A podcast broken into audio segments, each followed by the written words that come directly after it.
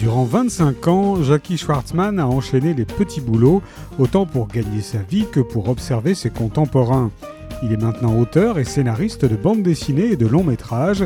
Son parcours, à la fois schizophrène et formateur, lui a forgé une plume incomparable qui prouve son aboutissement dans Shit, son huitième roman qui paraît au seuil.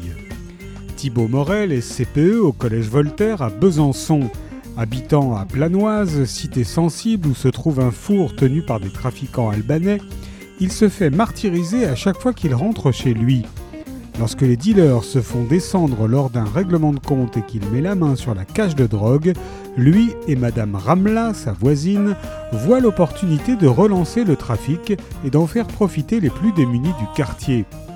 Une folle entreprise, certes, mais qui peut rapporter gros. Thibaut est prêt à tout pour faire prospérer son business.